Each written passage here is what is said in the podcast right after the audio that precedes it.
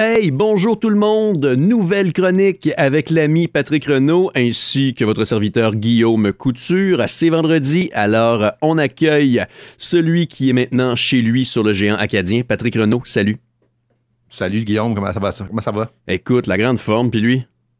Ça va vraiment bien. Je suis vraiment content de me sentir un des vôtres, moi qui, qui a des origines acadiennes. Alors, ça me fait plaisir de parler avec vous autres. Ah ben écoute, euh, le terme est faible. C'est notre 18e chronique, je crois, depuis, depuis le mois d'octobre qu'on fait ça. C'est hallucinant. Quand même. Cette, C'est le se- fun. cette semaine, de quoi on parle, Patrick Renault? J'ai le goût de parler que, bon, la Banque mondiale, cette semaine, sortait un rapport comme de quoi que les ressources euh, naturelles vont rester, le prix des ressources naturelles vont rester élevés jusqu'à la fin de 2024.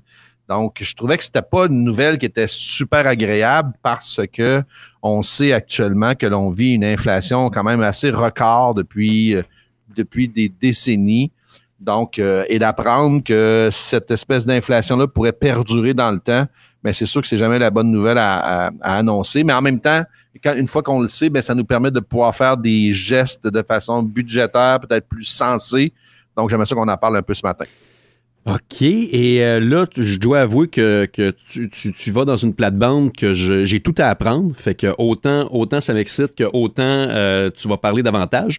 Euh, Qu'est-ce qu'il en est pour... euh, à, quoi s'attendre par rapport à ce, chiffre-là, par rapport à l'inflation? Puis, euh, suite à ce, à délai-là, euh, à quoi s'en tenir finalement?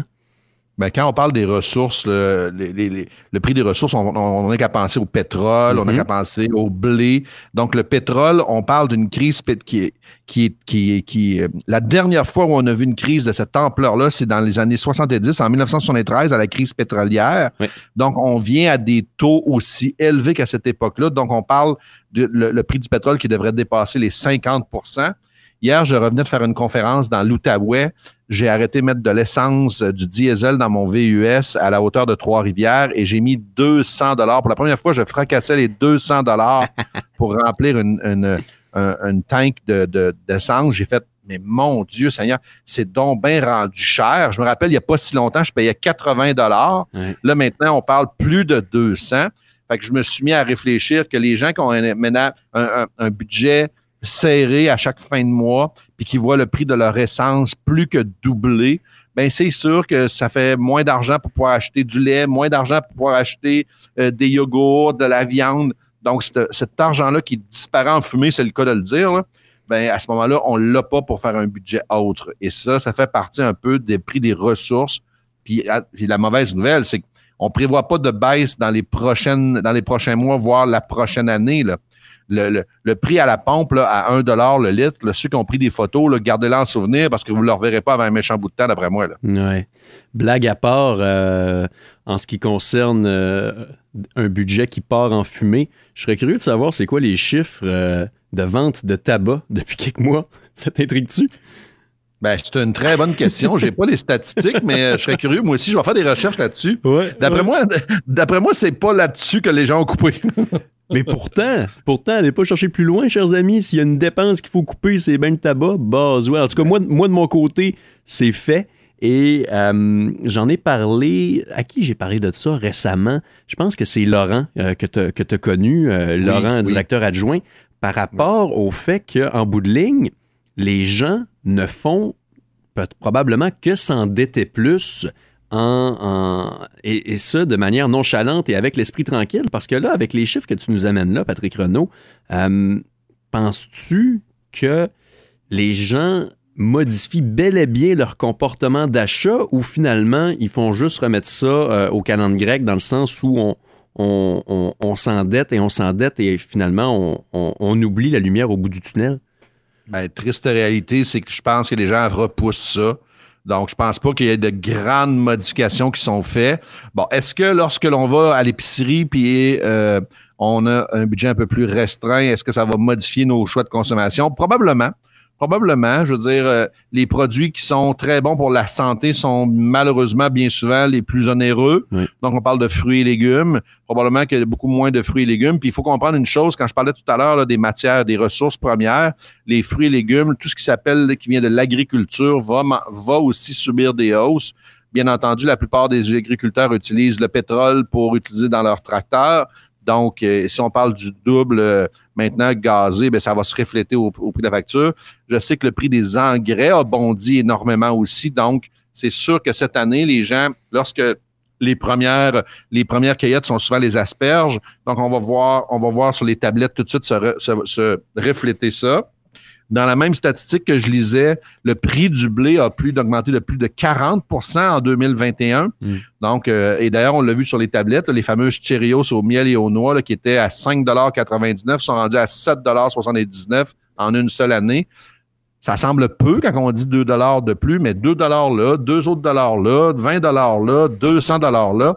Ça fait qu'en bout de ligne, à la fin du mois, ben, les ménages canadiens en ont moins pour pouvoir accéder aux au loisirs. Mais souvent, c'est que c'est pas là qu'ils vont décider de couper. Ils vont, ils vont peut-être décider de couper sur, malheureusement, des produits de qualité au niveau de l'épicerie. Donc, euh, c'est vraiment triste de voir cette, cette inflation-là Bien entendu que la guerre en Ukraine n'est pas... Euh, n'est pas étrangère à la, à la, situation économique actuellement. Et, encore davantage, les taux d'intérêt que la Banque du Canada se prépare à augmenter encore d'un demi-point très bientôt. On parle là de tout près de 2000 dollars de plus que ça va coûter à des ménages canadiens par année. Donc, un autre 200 dollars qui va disparaître du budget mensuel de chacun des, des, des ménages canadiens.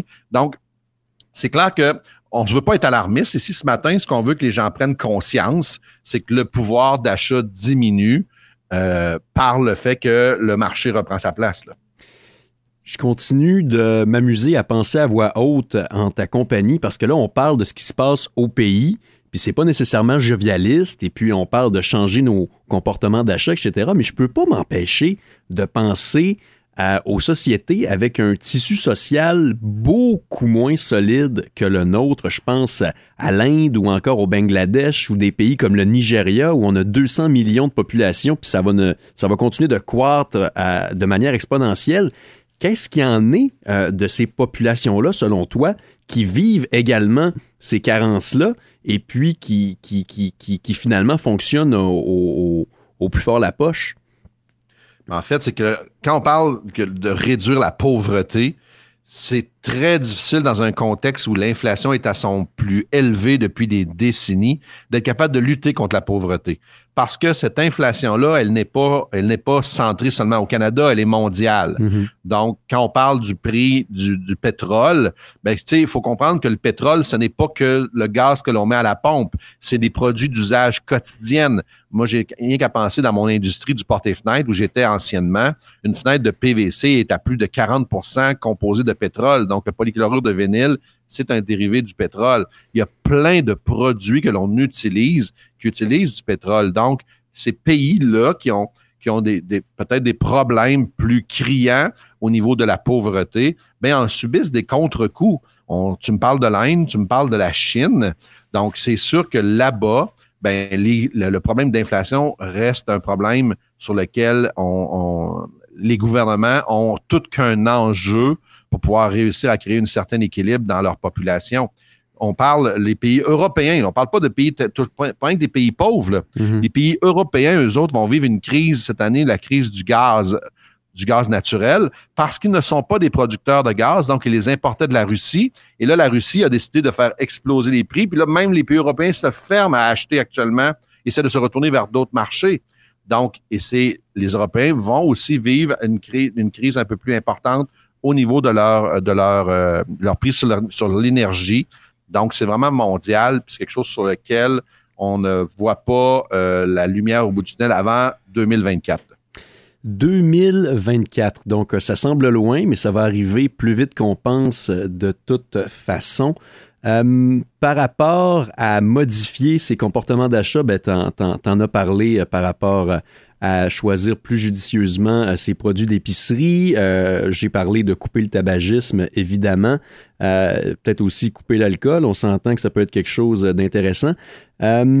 sinon, est-ce que tu as d'autres astuces, d'autres trucs qui te viennent en tête rapidement pour le commun des mortels afin de pouvoir amortir un peu ce, ce contre-coup-là? Dernièrement, je lisais un article sur le couponing. qui est quand même assez intéressant, à quel point il y a des économies quand même intéressantes à faire afin de profiter des rabais que les manufacturiers vont donner. Beaucoup de gens vont lever le nez là-dessus en se disant ah, moi, je veux pas arriver à ça à la caisse.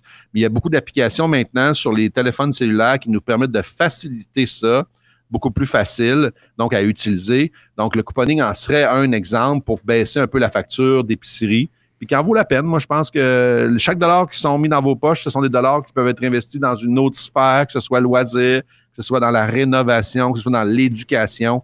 Donc, ça vaut la peine d'être capable de faire les économies là où ils sont. Ben, retroussons-nous les, manches, tout le monde ensemble. Patrick, c'est toujours un immense plaisir de discuter euh, de euh, sujets liés à la consommation, la vente et les affaires. Euh, merci beaucoup d'être à nouveau avec nous cette semaine. Et puis, bonne continuité dans tes nombreuses conférences liées à la neurovente, mon ami. Bref, c'est un beau printemps, puis ça s'enligne pour un bel été. Merci à toi, Guillaume. C'est toujours un plaisir de partager ça avec vous autres. On se reparle vendredi prochain. Salut. Merci.